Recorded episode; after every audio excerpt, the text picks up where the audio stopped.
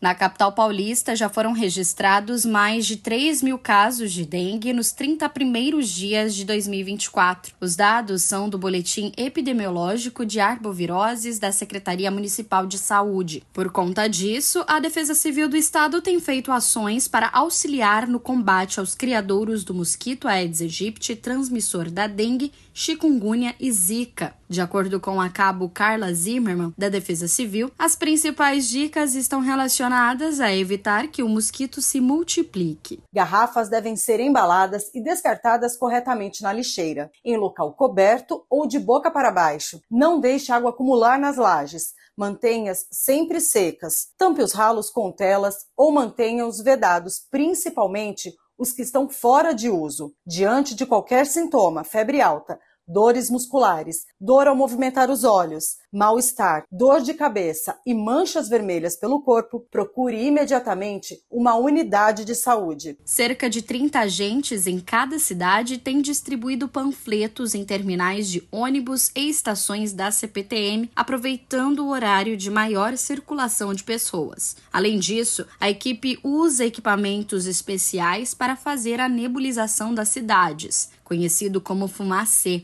uma substância capaz de exterminar o mosquito. As ações da Defesa Civil envolvem os cerca de 5 mil agentes municipais integrantes do Sistema Estadual de Proteção e Defesa Civil e funcionam em conjunto com as medidas adotadas pelo Centro de Operações de Emergência do Estado. Agência Rádio Web de São Paulo, Larissa Diamantino.